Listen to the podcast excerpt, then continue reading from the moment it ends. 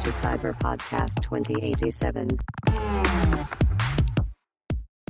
欢迎登录赛巴博客 Cyber Podcast 二零八七，一路陪你聊到二零八七，我是乔尼，我是 Samurai，每周来点 ACG 说的比唱还好听。呀、今天要来录的是 Cyber Talk，Cyber Talk，募资是买一个希望，还是一场单纯的骗局？募资这件事情呢，其实前阵子我们在 EP 二十七的那个懒人包有聊到，因为告野家就是前阵子在募资，他们要做专场跟出专辑嘛。对啊，那这阵子连 MV 都上，没看过人可以快去看，真的蛮好笑的。哎、很猛哎、一百万哎、快一百万了，对啊，想不到就是粉丝对于这个 IP 还是非常的支持，就对了。他们本来呃计划要募到二十万，结果现在已经来到了九十九万六千了。很猛哎、对啊，而且他们还延长募资时间到一月。如果顺利到破百万的话，基本上就是达成了五倍之多。我看应该会破百啊，我觉得会破百。对啊，因为其实还有七天，很难不破吧？对啊，他离破百也只剩下三千多块了，应该很快。对啊，他从一个二创同人的东西，这算二创同人吗？还是机造？算机造好了啦，机造影片，他没有嗯出去影响到剧情什么的，反正就是他把这个东西玩到变成你自己一个成名的作品，真的很厉害啊。对啊，那后来因为这件事情，我们就聊到一些关于募资，然后就是有想到之前有一个非常有名的一个募资争议，哦对，这是我跟我朋友突然聊到的啦，因为他很喜欢这个，就是他很喜欢那种太空游戏的东西，然后他他就说那个星际公民一直还没上市的事情，我就去查他一下那个资料啊，哇，他很屌诶、就是他募资到四亿美金的诶、很猛，而且游戏他还没出哦，他现在还是阿法而已，真的很夸张欸，对啊，他现在就靠着卖那些太空船太空船啊来凑钱，凑到四亿美金。目前它还是那个嘛，early access，对不对？，对，而且还在继续募资中哦。很夸张哎。它二零一一年开始立项，现在已经十年了。这一款《星际公民》，就我自己也是因为就是乔尼讲了，我才去查它相关的东西。那它英文名字叫 Star Citizen，对，真的很夸张，它募得了四亿两千四百多万美，这么多钱。对啊，而且它它其实它的饼也画很大哎、如果这个游戏真的完成的话，那它会比那个无人升空的那整个世界还要再大，对对对，很猛。就到底他是真的想要在里面开发成一个什么样的宇宙呢？不知道啊，就是目前还没有人知道啊。可是应该说，刚刚讲到四亿多美金，折合起来超过一百一十一亿的新台币，目前总共已经有三百四十多万位玩家赞助哦，应该已经是史上最高的募资金额了吧？以游戏来说，最高，而且它的开发成本也超过 GTA 五的二点九一亿，跟那个《决胜时刻：现代战争二》的二点九八亿，它已经超过这两款三 A 大作了。这真的很夸张。到底你 有有在做事吗？还是你只是拿着钱然后去挖矿之类的？因为我看到那个实况组在做影片玩这款游戏啦，那它也确实是可以玩，目前是可以动的，就是你可以开你的飞船啊，然后到处飞做任务啊，这样目前是可以这样的哦。那可是还是会有人觉得说，嗯，募资的这个星际公民是不是算一个，就是入一个邪教这样？很夸张欸因为如果你去看他的那一个，那应该是他官方自己做的募资网页，对啊，然后他的那个路线哦，真的很夸张哎。刚刚讲二零一一年立项嘛，那目前直接看得到的是，他从二零一四年开始，他本来只要募呃六千三百多万，不对、不对，他好像是一直倒数，就是说他达成多少这样子，他本来要六千六千五百万，结果一直往后面走走走走走走到现在，早就超越他当初预算已经是四倍之多了欸。没错，可是他还在 alpha，对，而且之前有个影片在说他的构想，他的构想就是说，呃，他想做的东西啊，他有一个构想，就是我今天从这个星球上出发，那我出发前喝了一杯咖啡，那我把它放在桌子上。出发这个旅程之回来之后，我还会看得到这个咖啡还是在这个桌子上继续留着，这样他的目标是这样，之前有说过。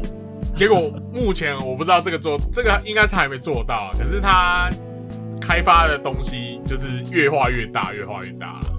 对啊，现在应该我觉得没有人敢再录这个邪教了吧？除非你真的是玩完他的这个 alpha 之后，觉得哦没关系，再十年我也愿意等。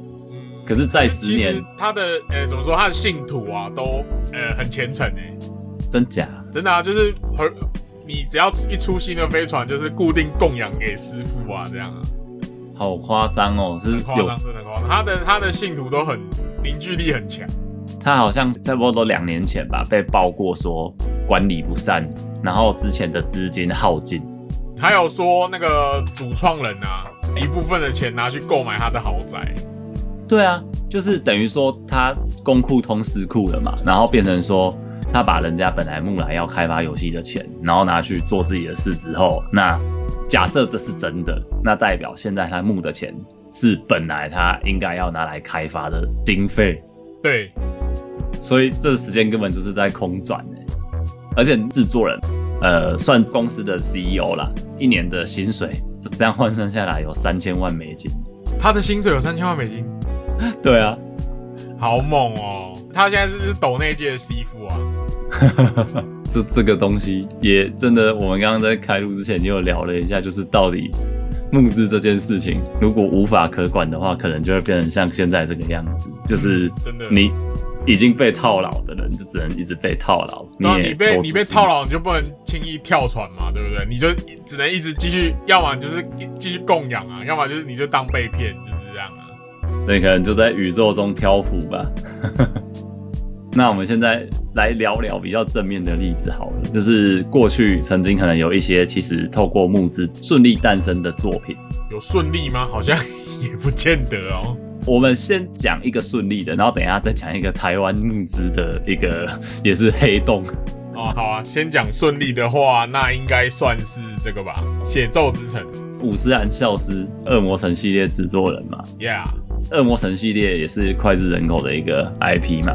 二零一四年他离开了服务超过二十年的 Konami，Yeah，Konami 没错，就是那个 Konami，fuck the Konami 的那个 Konami。记得之前同期还是陆续几年，就是像小岛也离开那个嘛，对啊，小岛啊，Konami 啊，意思就是那个某一个 IP 的大咖，最后都都是离开 Konami。总之有很多恶魔城系列的粉丝要求嘛，让五十岚消失继续去开发恶魔城系列游戏。可是离开 Konami 之后呢，其实恶魔城就不能再被他所用了嘛，因为版权就不在他手边了。对啊，版权还是在 Konami 这边的、啊，如果他跟 Konami 是，我记得是不是不欢而散？不欢而散，应该所有的制作人都是不欢而散啊。也是哦，对啊不然留着就好了。好像，就是可是 Konami 也没有特别在意这些、其实他靠那个 Pachinko 也是赚赚到很夸张啊。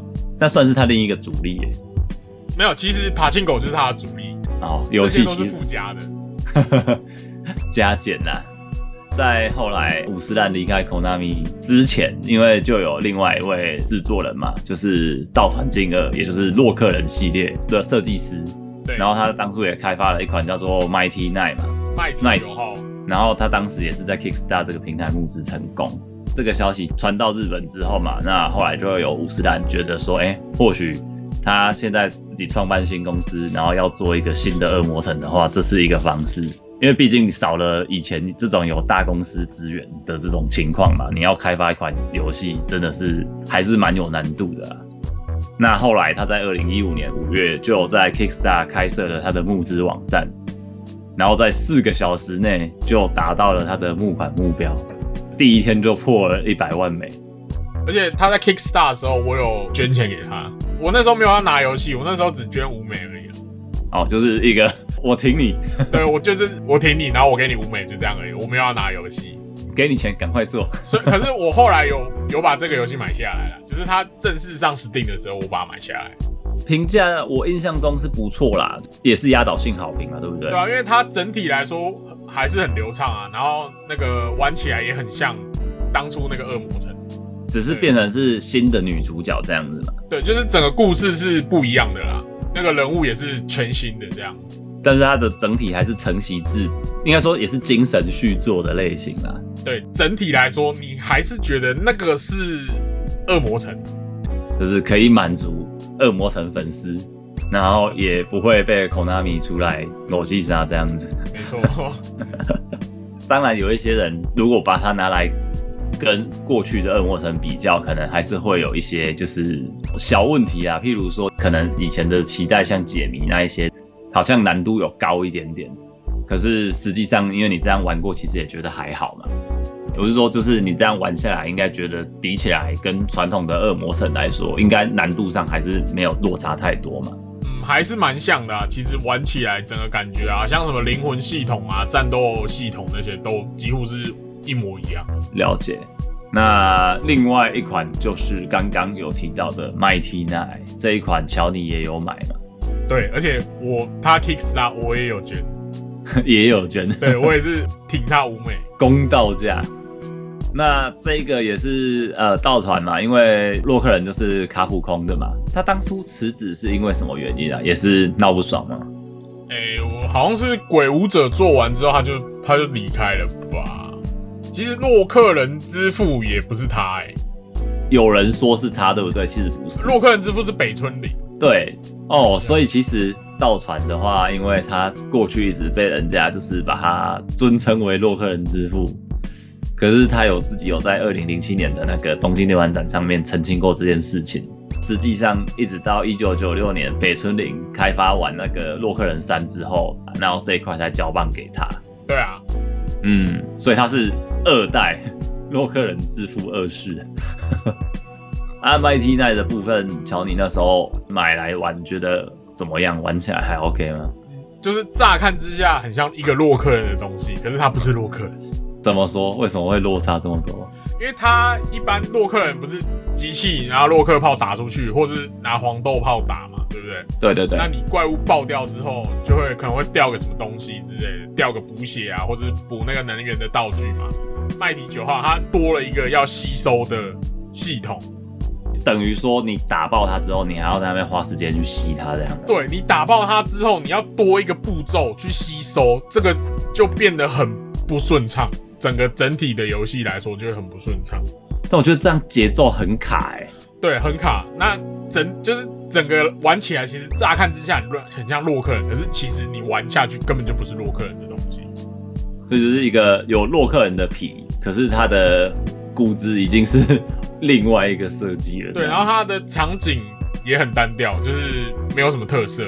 那特效呢也很无聊，就是也就是爆炸、火焰啊这种。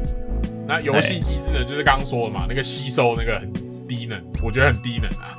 那人物动作又很呆滞，那音乐呢也没有什么记忆点，所以呢，我觉得整个游玩体验非常的不好的。那最重点是优化，而且我玩的途中有当掉过几次，优化真的很差。所以他好像也因为这样子得到了一个别名。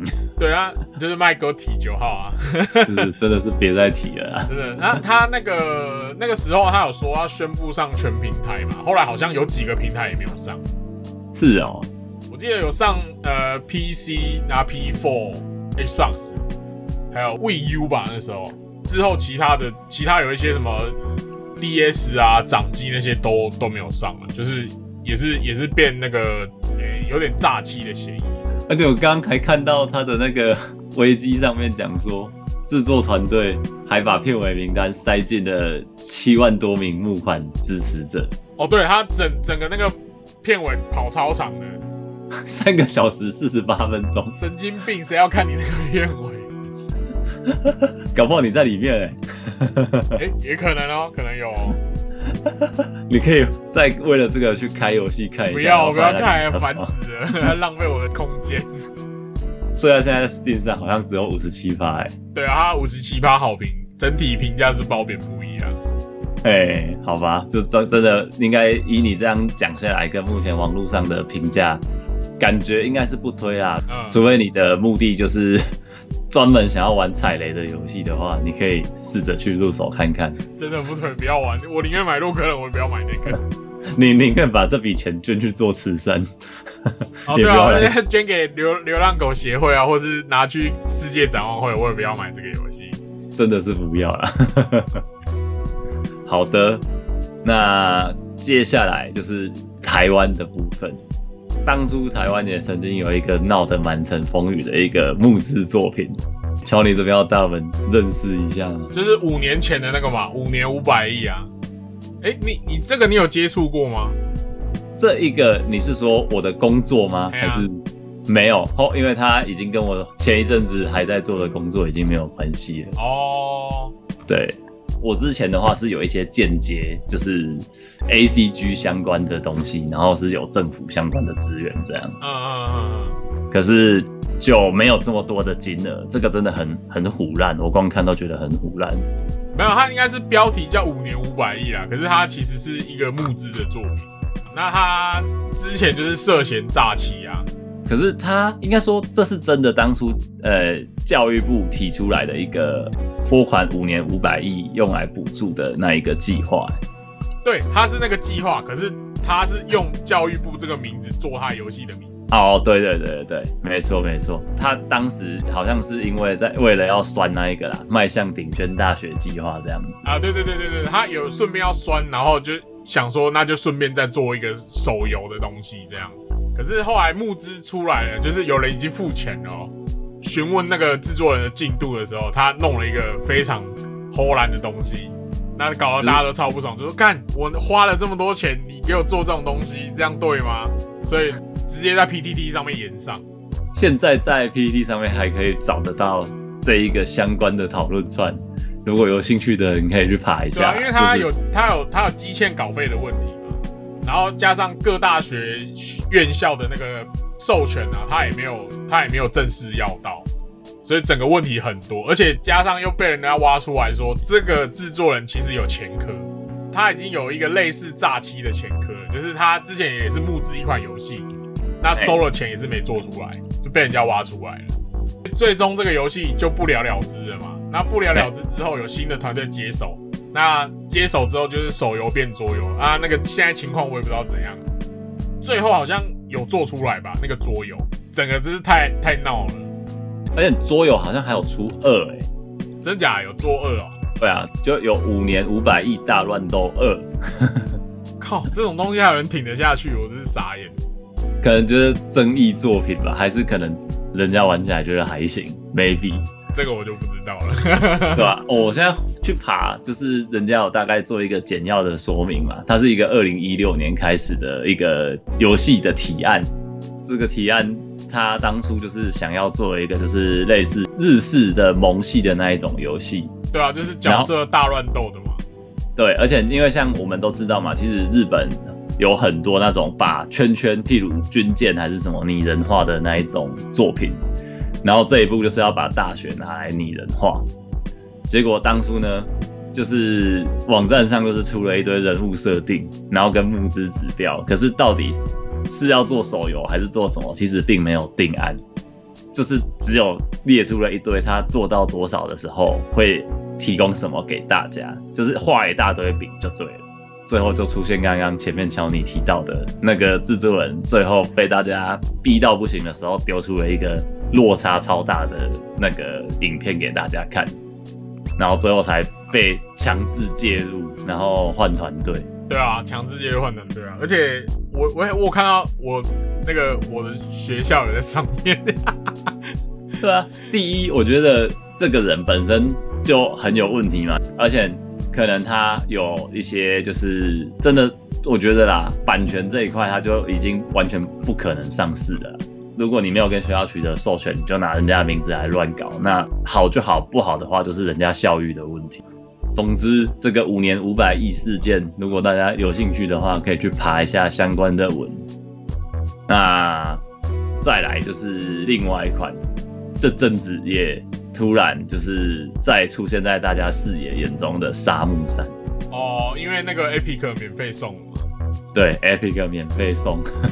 但这款也是悲剧诶，其实，因为这个一二代我有稍微玩过啦，它是在嗯 Dreamcast 上面的游戏，可以说呢是人中之龙的前身。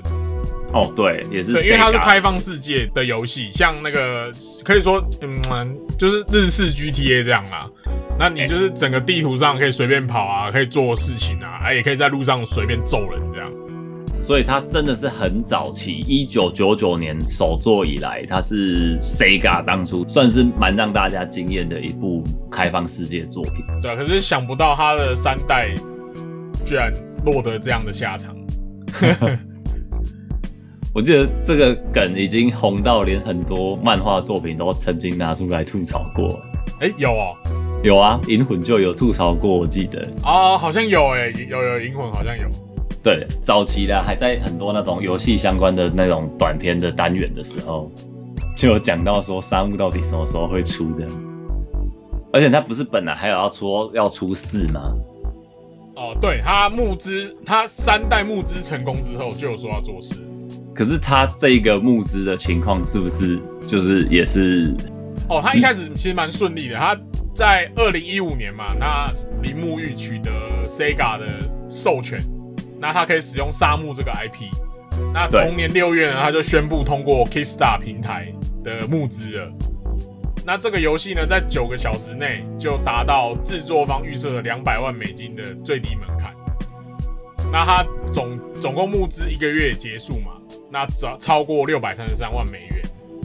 最尾声的时候呢，出了一个争议的事情，就是说他在 Kickstar 宣布说《沙漠三》将独家在 Epic 商城贩售，结果整个就延上了。哎、我这边想要搞清楚一件事情：哎，六月宣布通过 Kickstar 的募资是今年六月吗？呃，是二零一五年六月。二零一五年的六月，所以它总共开发到什么时候才说它会在这个时间点发售？因为它游戏应该做出来的时间应该是比较早吧？Epic Games 也是这两年的东西，不是吧？游戏有，它六月，它二零一五年通过嘛？这个游戏是二零一九年出的。哦，所以它二零一九年出，但是那时候还没有出在 PC 上。呃，它是预计说全平台，就是 PC、PS4 跟 Xbox 嘛，对对对吧？那它结果在说要出之前，它就在宣布说，它将 PC 版本将独家在 Epic 上面贩售。所以那个对时候在 PC 在 Steam 上面预购的人就超级不爽，开始宣布要退款。真的很酷哎，这没有事然后所有先讲。就一堆人都喊着说要退款哦。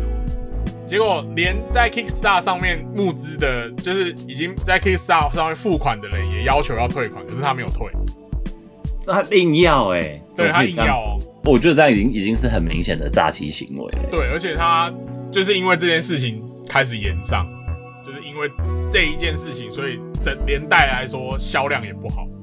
就是以评价来说啦，它的连游戏设计也是过时的。对，它还停留在二十年前那个沙漠的整个系统跟逻辑。如果我现在，嘿，你说，对，啊 NPC 也是也是那种跳帧式的那个对话。嘿嘿嘿，对啊，那场场景呢？诶、怎么说？场景设计的对话也没办法跳过。诶、它有一个练功的模式嘛，嘿，还有打工也很浓。所以整个来说，其实就是一个败北。对，就是败就败笔啦，太多了。那最最最令人诟病的就是他角色的那个不协调，还有那个人物的那个恐怖谷啊，让人家感到不适啊。就是他有一个小，他之前有爆出一个小女孩的那个贴图啊，他整个就是整个捏出来的那个人是很恐怖的。真的，我觉得，尤其现在游戏越做越拟真，可是如果你出现了一个 就是建模建的太过让人家觉得诡异的话，真的是会有那种恐怖谷的效应。那也难怪它的销量真的很惨。就算不看 PC 版啊，就是 PC 版除了刚刚就是 Epic Games 的问题之外，连 PS4 上面的那一个日本销量啊，发售第一周实体版只有卖出不到一万八千片，哇，那真的很惨哎、当周是 PS4 的游戏销量第一名哦，在二零一九年的时候，可是相比《死亡搁浅》的十八万片，莱莎电竞工坊的五万片，连炒冷饭的《沙漠一二》都可以卖出快四万片。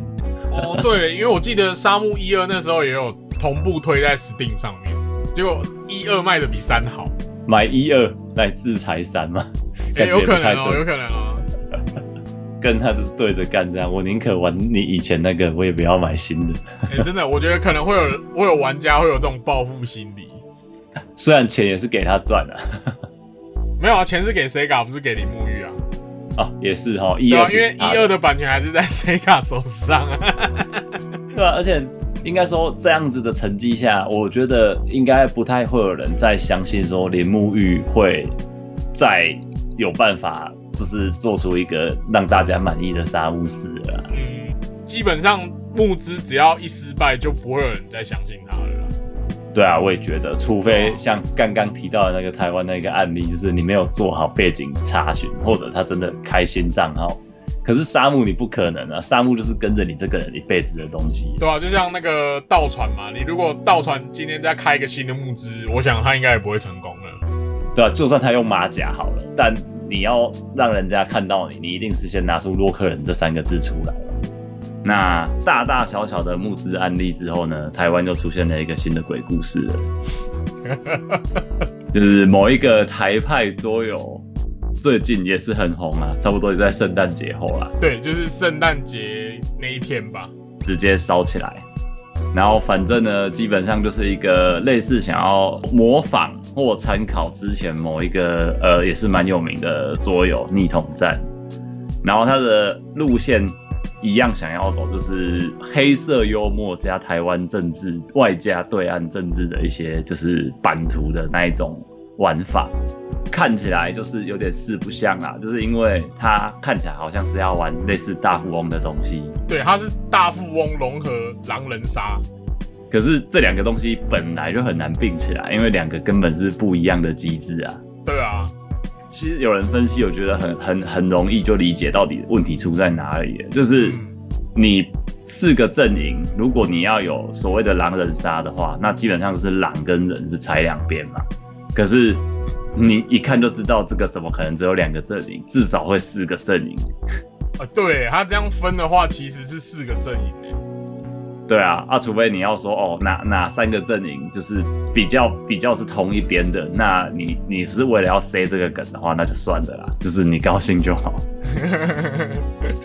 对，反正就是有有一个是亲中嘛，有一个是台派嘛，啊，基本上就是要怎么讲，其实都可以啦，因为反正大家颜色也是变来变去的、啊，皮跟骨翻出来，搞不好颜色是对立的，也不一样。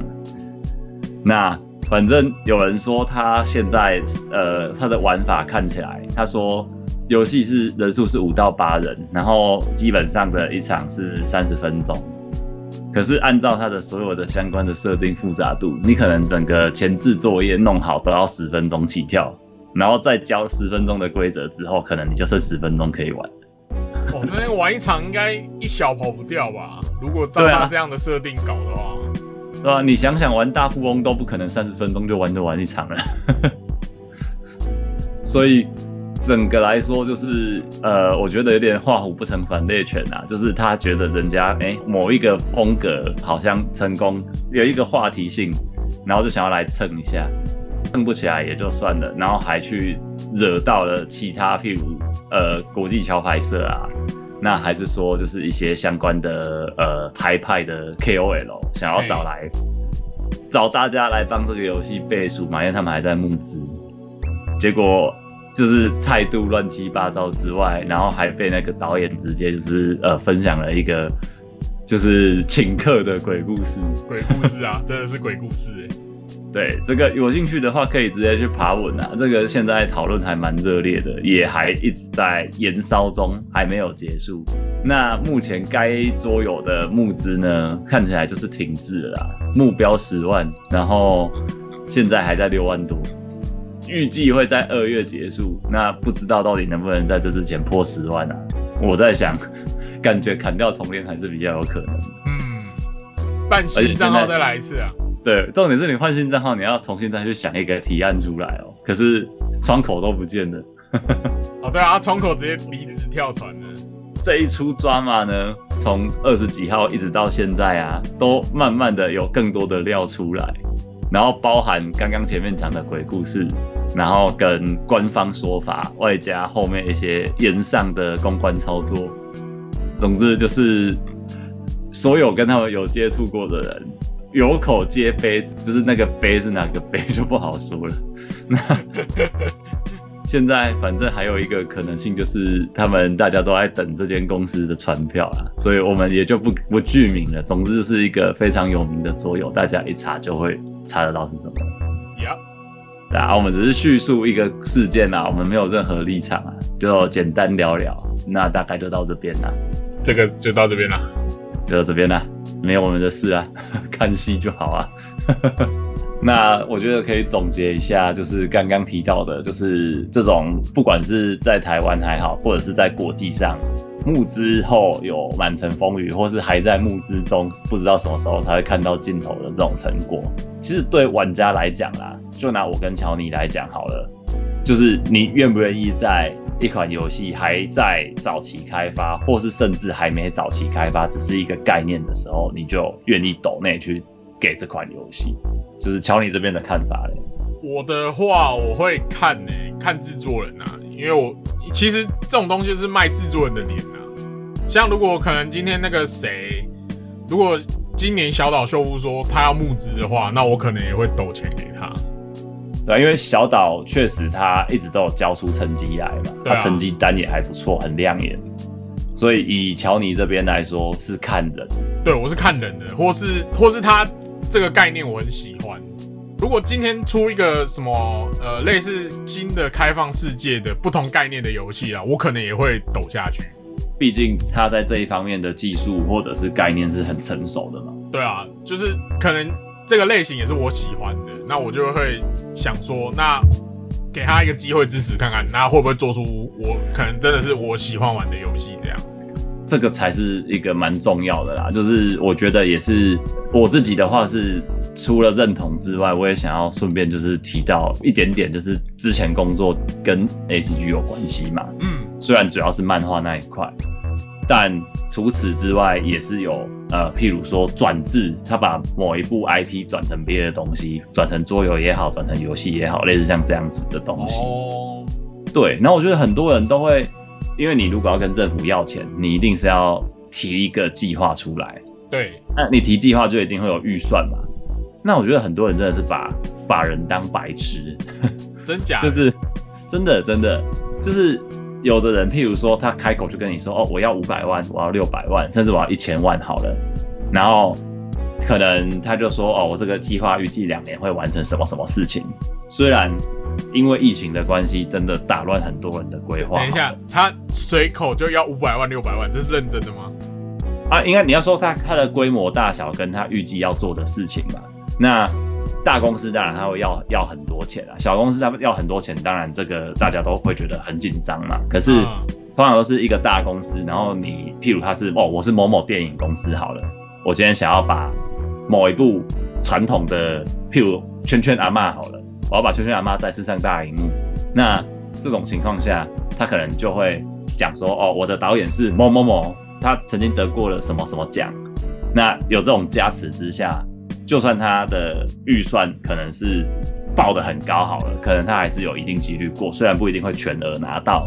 哦，因为对，因为其实政府在推广文创这一块是资源有限的，他不可能每个人都给到你满意嘛，所以我只能从一堆可能性之中挑出有机会实现，并且可能会带给他们好处。因为你推广这种 IP 最最理想当然是最后可以回馈一些正面的评价给政府嘛，不然他给你这笔钱，这是大家的税金呢、对啊，对啊，这个跟募资有点无关啊，有点岔开，但还是想提，就是因为就是很多人因为或许没有顺利的去拿到，就是譬如说政府提供的资源，所以他只好去走募资这样子。但是其实对于小公司来说，我觉得募资才是一个我觉得比较可以先尝试的东西。募资这件事情，它自由度很高之外，然后你也可以真的好好的去评估，说你真的需要多少钱，然后看大家给你多少钱，你再来做到多少事情。可是如果你今天是在跟政府签约的话，他们通常都是打死的，就是说，譬如跟我讲你要做五百万的东西好了，可是如果最后你只拿到了四百万，他还是会希望你要做到五百万的东西。哦，对，因为你是大公司嘛，你本来就要创作这个东西，你要开发，譬如台湾的洛克人好了，你跟我讲说你你有能力要做这个东西，那你的公司资本额也够，然后我只是当做先给你一点钱来帮忙你顺利做出来，可是不代表我一定要给够你这个钱，然后你要多少我就要给你多少，嗯，对，那回到刚刚讲的，以这种小制作的独立的工作室或公司好了，那你想要去开发一个作品，你提案给大众，你的目标就不是政府了，你是大众，那大众凭什么要给你钱？不就是要看你到底这个东西的可行性有多高？对啊，你要看你有没有料啊，你有料我才会给你？对啊，我也觉得是这样子。就是如果你写出来的东西不切实际，好了，那当然你也不用想要募到嘛。可是其实有很多游戏以外的募资啊，游戏本身就已经这这种很容易会爆死的情况，或者是你可能抖内就看不到终点。那甚至其实募资平台方也常常会出现一些很奇怪的募资商品。台湾就爆出过有一些医美相关的东西呀、或者是婴幼儿相关的东西呀、被揭露说其实平台方在审核机制上其实没有做得很好。就是他提供你一个平台给你的那个提案人跟玩家好了，或者是买家、消费者，那你们之间自己好就好，你给他钱是你心甘情愿的。可是今天他如果卷款逃跑了，你是没办法对他做什么法律的手段的。就是你你可以对他提起法律手段啊，但是对募资平台来说，他没有义务去帮你这个忙。对啊，像前几天有那个、啊、也是爆出涉嫌诈欺啊，因为他那个钢琴就是，诶、怎么说？他是就是你把曲子灌进去嘛，他他会照着那个光线去跑那个琴键，那你就可以直接按那个钢琴的那个琴键嘛。对对对啊，他那个那个钢琴卖一万五哦，他已经达标了，可是他前几天还说他做不出来，结果已经付钱了，就超生气啊，就说要提起法律诉讼。啊，他有说做不出来的原因是什么吗？没有，但是我刚刚去看了一下，负责人有出来跟所有的赞助者讲说，他是因为全球晶片缺货，产品重新设计，外加收到大量退货，所以他说目前的资金不够完成所有订单。哦，但是我觉得这个是你的问题，对啊，你收了钱就要做事啊，不是吗？对啊，啊你要么你就退款，你怎么可能？你除非他现在不退款，那我觉得这样就要诉讼了。有时候真的是，我觉得可以体谅一些事情啦，譬如说可以接受你不可抗力因素发生问题，那你只要有那个正确的出来灭火，顺便说服大家的话，我觉得那就还好。对啊，对，可是感觉这一个就是他应该要在早期就出来跟跟大家说，可是现在有点像是各说各话。对，就是他已经接近那个边缘，接近已经快要那个 day end 了，他才跟人家讲说他做不出来。对，而且很很多人都在他下面留言说，你当初募资的时候就有做 sample 出来，为什么募资成功后技术上碰到那么多困难？就是他的那个说法上会有一点点矛盾，就是说他可以先退款，重新定价。如果说你今天因为什么东西缺货或或者是上涨好了，那甚至他还有人直接在下面讲说，就是这个老板还在十十一月的时候有公告说要准备出货，还有乙装箱的照片。哦，对啊，他这样逻辑就说不过了。对啊，所以就有人说你出来发这篇文，你到底是在准备出货，还是在准备出庭？还是在准备卷款潜逃。对啊，真的很夸张哎。对啊，而且他他照你说的嘛，他如果东西涨价，那可以全部退款再重新募，不是吗？比如说一万五，那可能整个估起来要一万八，那全部把一万五退掉，那要的人再买一万八的就好了，不是吗？对啊，对啊，对啊，就是应该说，你如果你募资到一半你就发生问题的话，我觉得，除非他真的所有的募资募资完他才开始动作，那募资完开始动作跟一开始预想的落差太大，那我觉得那就是他一开始就计划的不够周详。啊哈，那他可以像刚刚讲到的一样，你出来跟大家讲，那你也道个歉，退款给大家，大家还是会愿意去等你重新确认完之后，发现哦，你本来假设预预估要做一百万的东西，最后实实际上需要五百万好了，那大家在等你嘛，对不对？对啊，对啊，怎么大家大家可以讲道理的啊，就愿意给你这笔钱，就是为了要买你这个东西嘛。啊，最后变成说已经火烧屁股的时候，然后大家都来敲门，就很像那个什么伊藤润的那张图，出来啊，出来、啊，出来 出来，我的钢琴呢？我的钢琴呢？靠背啊，晶片缺货啦。对，这这这不是可以做，已经很迷因了，你知道吗？对啊，傻眼。好了，而我觉得回到游戏里面也是一样，就是那些募资，就是像刚刚我觉得乔尼讲到一个超关键的东西，就是这是要看谁提募资，你随便一个路人甲提募资。很难真的完成什么事情。可是如果你今天是一个有成绩的人出来提募资，你的饼又画的很很好，很诱人，好了，多少一定还是会有你的这个支持者愿意出钱支持嘛。不管是最后你顺不顺利，好了，我觉得最终你还是要去思考一下，说就是到底你募资的目的是为了要做好这个东西，还是你只是。不管三七二十一，我先提募资，那募到了钱，我再来看能不能做出来。嗯，我觉得这个真的是，资完全就是砸自己招牌，把自己的信用拿在地上踩的事情。差不多对于募资，我个人的看法跟乔尼这边的一些就是心得，在这边分享给大家。嗯，那我们这集就到这边吧。这边，那，我们下周见啦。下次见，拜拜，拜拜。